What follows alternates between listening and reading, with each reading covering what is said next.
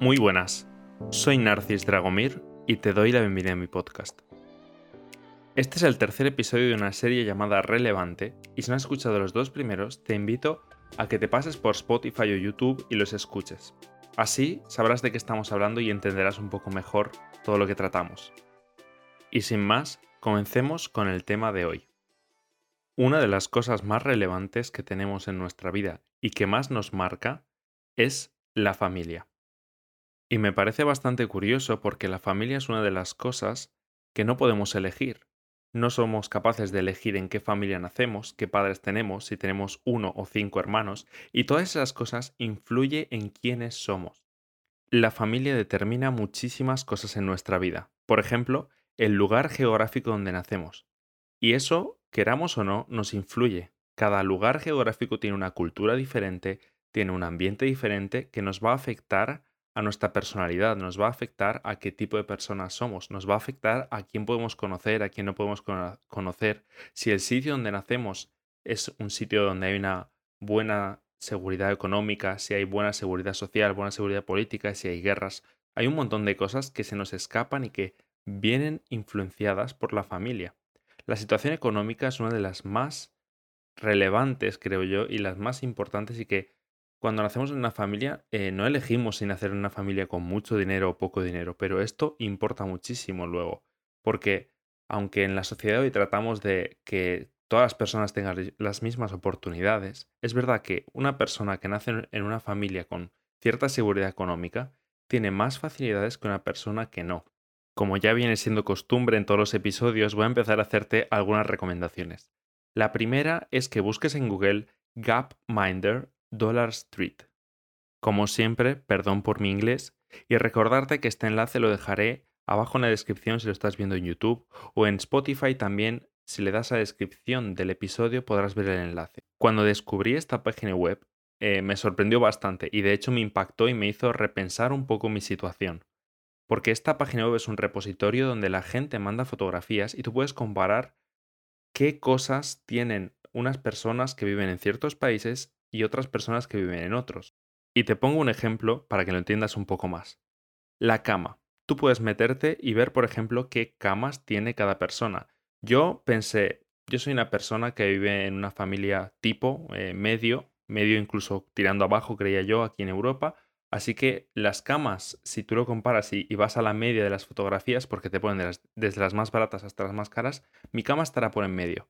Eh, para nada. Eh, tienen fotos de muchísimos países, de muchísima gente, cientos y cientos de países.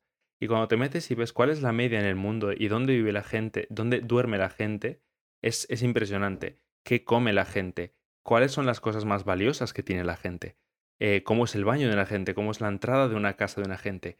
¿Qué cocina tiene la gente? Todas estas fotos están en esta página web y eso me hizo justamente darme cuenta de mi situación buena, de mi situación favorable. Y yo pensaba que, claro, yo vivo en una familia eh, media, podríamos decir, incluso media baja, pero para nada. En, en, el mundo hay muchísima más gente que tiene menos cosas de las que tú, si me estás escuchando desde tu teléfono, sea un iPhone, sea un Android, sea el ordenador, tiene muchas menos posibilidades que tú.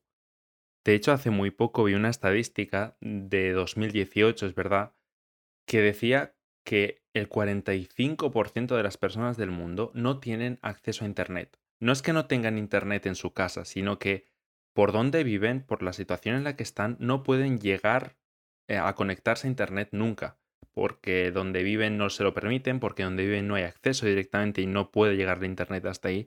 Y me pareció increíble porque es prácticamente la mitad del mundo. Y nosotros pensamos el Internet, pero si Internet lleva 25 años, 30 años y es lo más normal y común del mundo.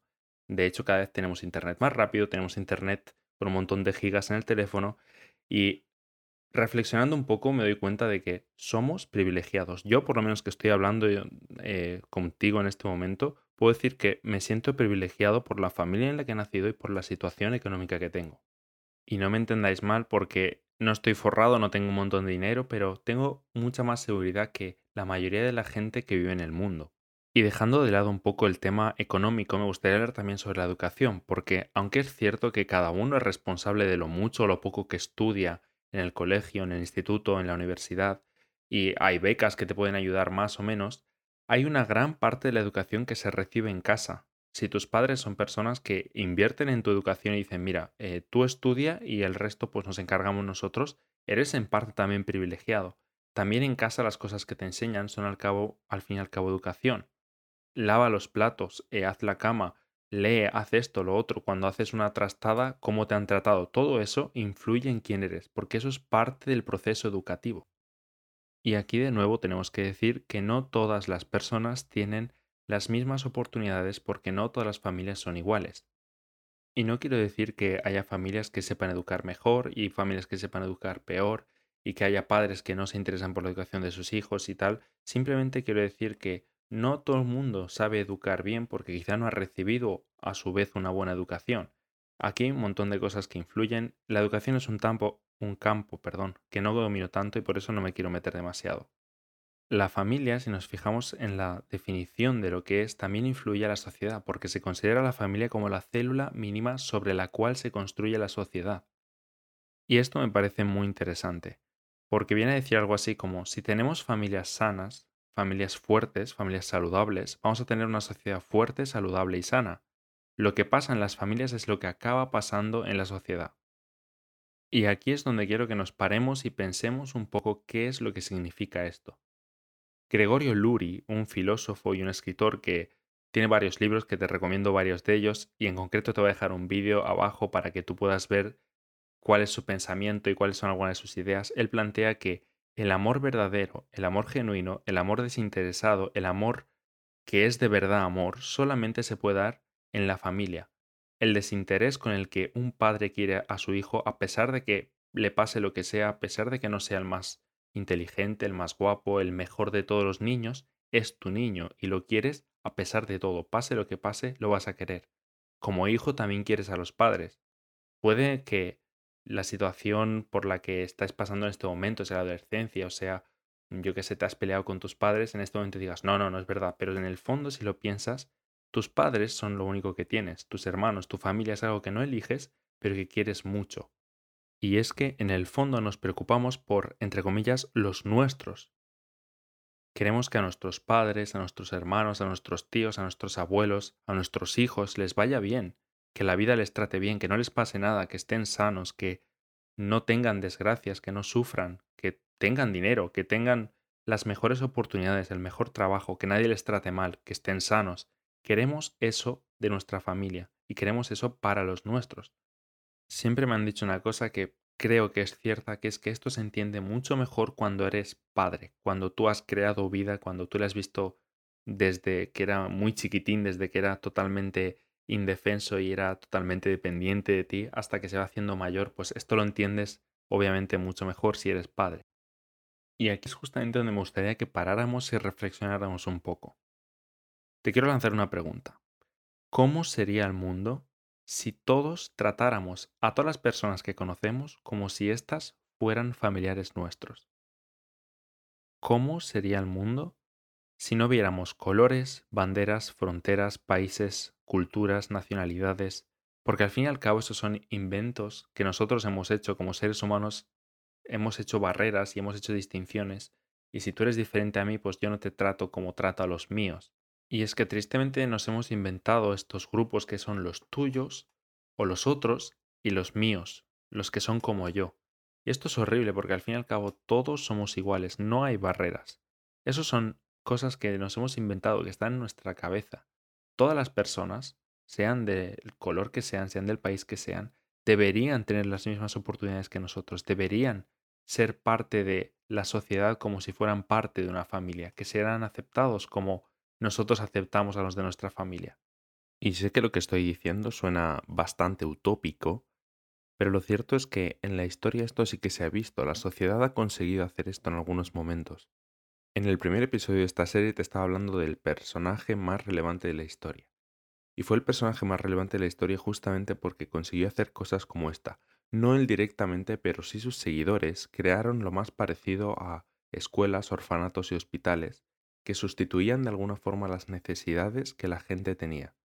Si alguien no podía ser atendido por su familia en un campo concreto, la comunidad decía, oye, aquí estamos nosotros. Este niño no tiene padres, pues aquí tenemos algo parecido a lo que luego sería un orfanato. Este niño no puede tener recursos para eh, ser educado, nosotros tenemos un espacio donde tenemos algo parecido a una escuela, que no se llamaba aún así, pero empieza ya a aparecer. Que este, esta persona está enferma y no tiene una familia para que le cuide, pues nosotros tomamos eh, el control y decimos, pues vamos a crear un espacio lo más parecido a lo que hoy en día es un hospital.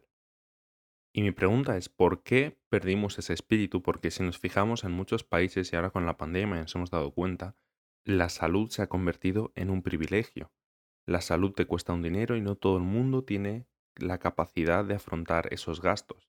Es increíble, te voy a poner abajo también un artículo que hablaba sobre una persona de setenta y pocos años que ha estado más de dos meses en la UCI, en un país que la sanidad no es pública, y al salir, eh, al superar el COVID, al salir del hospital, le pedían, no me acuerdo cuántos, cuánto dinero, pero era muchísimo, era creo, creo que dos millones de, de euros o de dólares, algo así. Y te pondré el artículo abajo para que veas hasta qué punto se han convertido estas cosas que deberían ser tan básicas y que deberíamos eh, afrontarlas entre todos si nos comportáramos como si fuéramos una familia, se han convertido en un privilegio. Y esto es lo que creo que deberíamos superar y esto es lo que creo que deberíamos aprender y como sociedad deberíamos mejorar en este aspecto. Bueno, te agradezco que hayas escuchado mi podcast, te agradezco que estés aquí una semana más. Te invito a que escuches los otros dos primeros episodios si no lo has hecho aún y que te pases por mis redes sociales. Me puedes encontrar como Narcis Dragomir en Facebook, como arroba narciscd en Instagram, que es la red que más uso, y de la misma forma también en Twitter. Muchas gracias por tu tiempo y nos vemos en el próximo episodio.